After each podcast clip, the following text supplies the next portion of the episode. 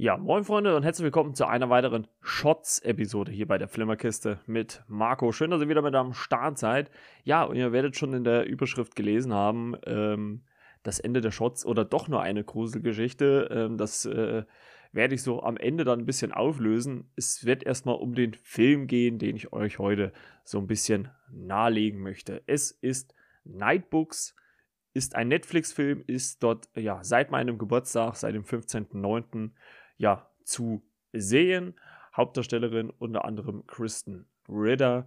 Dann noch zwei Jungdarsteller, Winslow, Fakely, der spielt Alex und äh, Lydia Jewett spielt Jasmin. Ähm, worum geht's? Es geht um Alex, der äh, unheimliche Geschichten liebt, äh, ja, sie sich anzuhören, selbst welche auszudenken. Ja, bis ihm das eines Tages mal zum Verhängnis wird, denn er geht äh, nach einem Streit mit seinen Eltern ähm, durch einen Hausflur und äh, sieht eine offene Tür, guckt dort, äh, geht in diese Wohnung, guckt auf den Fernseher, dort läuft äh, The Lost Boys, davor steht ein Stückchen Kuchen, das ist er. Und äh, ja, was er zu dem Zeitpunkt noch nicht ahnt, ist, äh, dass er das ja, Haus bzw. eine Wohnung einer Hexe betreten hat, nämlich Natacha, gespielt von Kristen Ritter, wie gesagt, die ihn quasi gefangen nimmt und dazu zwingt, ihn jeden Abend eine Gruselgeschichte vorzulesen. Sonst tötet sie ihn. Das ist die äh, Bedingung. Und im weiteren Verlauf muss er zusammen mit äh, Jasmin, die ebenfalls in dieser Wohnung gefangen ist, und einer Katze namens Leon Lenore, die ja am Anfang so ein bisschen, würde ich sagen, gegen die Kinder ist, äh, dann äh, im Laufe der Zeit dann mit den Kindern ist, ähm, ja, der Hexe jeden Abend eine Geschichte ausdenken und Gleichzeitig versuchen die Kids natürlich irgendwie aus dieser Wohnung zu entkommen, beziehungsweise man will natürlich auch herausfinden, warum sie jeden Abend eine Gruselgeschichte hören will. Die Hexe Natara. Ja, ähm, wie gesagt, auf Netflix ähm, geht äh, so gut und gerne ein, dreiviertel Stunden dieser Film.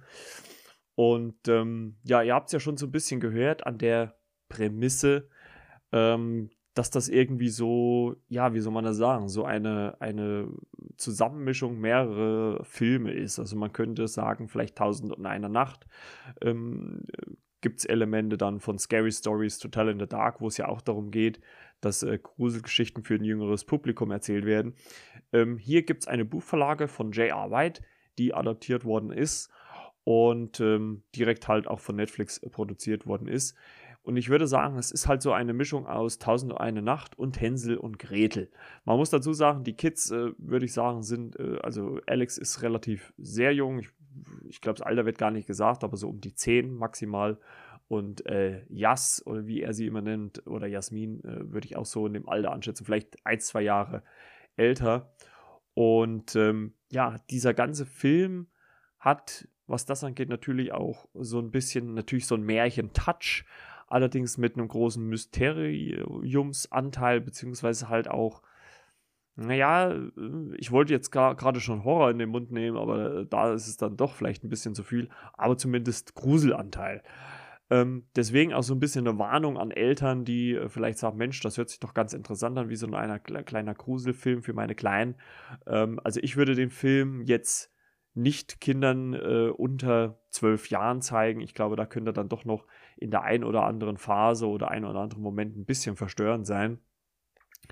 Ähm, getragen wird der Film natürlich hauptsächlich durch diese drei Figuren, die, und das kann man schon zu größten Teilen so sagen, so eine Art Kammerspiel natürlich haben, weil man sich hauptsächlich in dieser Wohnung bewegt und immer nur wieder aus diesem Setting äh, rausgenommen wird, wenn Alex äh, der Hexe eine Geschichte vorliest denn man kommt dann quasi in so eine Art, also ich würde es fast schon, schon beschreiben wie so eine Art Theaterwelt, wo halt äh, die Geschichten dann stattfinden, parallel wie Alex sie liest.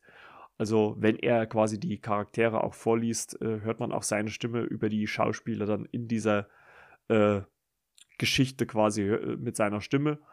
Und es wird vieles in so eine Art ja, Bühnenkonstrukt gezeigt. Also man sieht jetzt nicht tatsächliche Monster oder sowas. Es ist alles so mit, mit äh, Pappe, also es soll halt so wirken. Ich denke mal, es wird teilweise animiert sein, dargestellt. Und ähm, ich muss schon sagen, dass mich der Film doch recht gut unterhalten hat. Ähm, ich, vom Hörensagen hatte ich den schon, schon so länger so mal ein bisschen äh, natürlich irgendwie mitgeschwappt und ähm, momentan war es bei mir irgendwie so eine Phase, wo ich mich gar nicht so entscheiden konnte, was, was möchte ich jetzt gucken und was nicht. Und ähm, da hat mir der, der Film ganz gut gefallen, vor allem weil er halt auch dieses, ja, Mysterium mit dieser Geschichte, weil man da lange nicht weiß, worum es geht und auch diese Anteile von Märchen. Man kommt irgendwann an so einen an so ein Haus, äh, was halt aus Süßigkeiten ist, ne, wie bei Hänsel und Gretel. Und wenn man diese Süßigkeiten hier im Film isst, dann äh, passiert mit den Kindern auch was. Und das vermengt man alles, bringt es aber irgendwie auch zu einem irgendwie auch zeitgenössischen Dasein.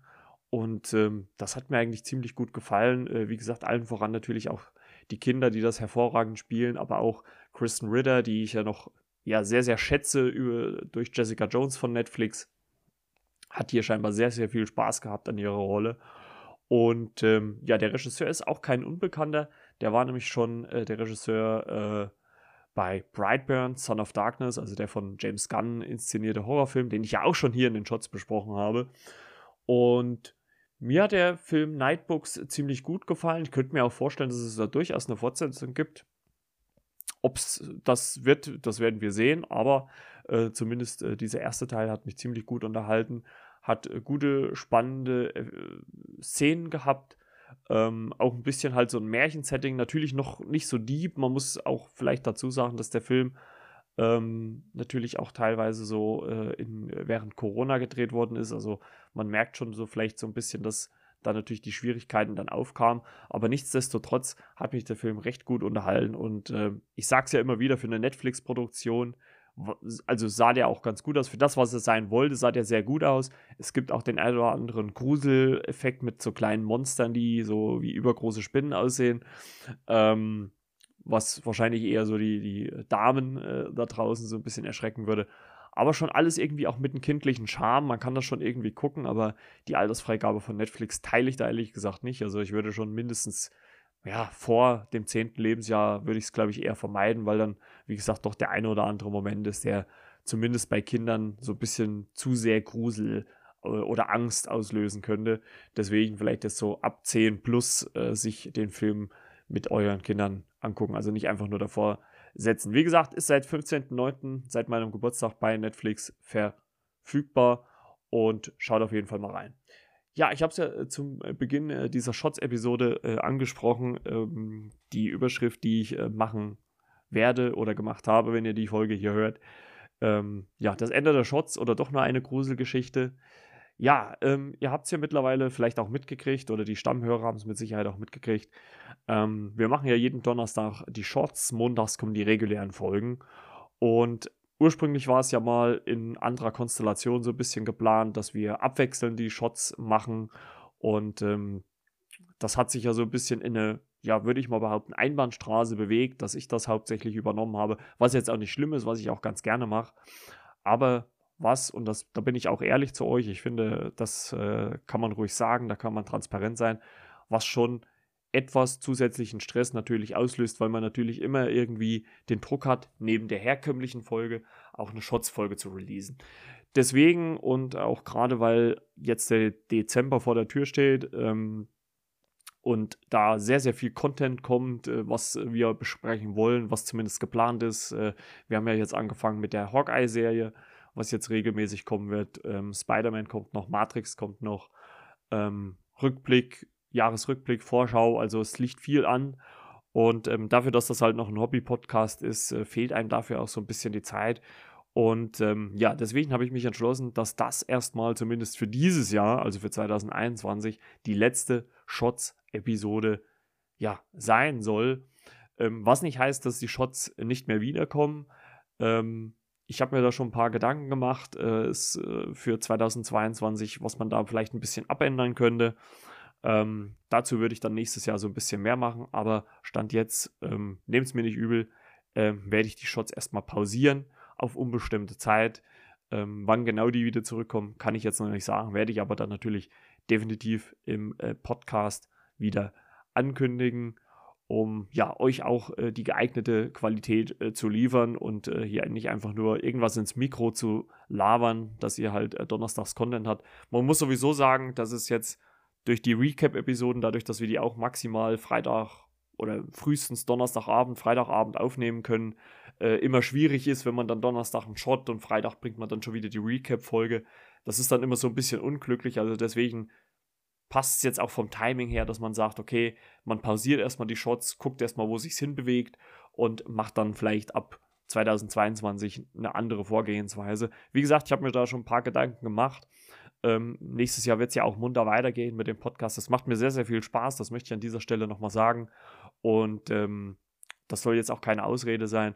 Aber ich finde, man soll zu seinen Hörern natürlich ehrlich sein. Und es macht momentan einfach ein bisschen zu viel Stress, noch diese Shots aufnehmen zu müssen, ähm, um euch, also was auf, aufnehmen zu müssen, in Anführungszeichen natürlich, um euch Content zu liefern. Deswegen kurze Pause, zumindest erstmal für dieses Jahr, vielleicht auch noch für den Januar, je nachdem.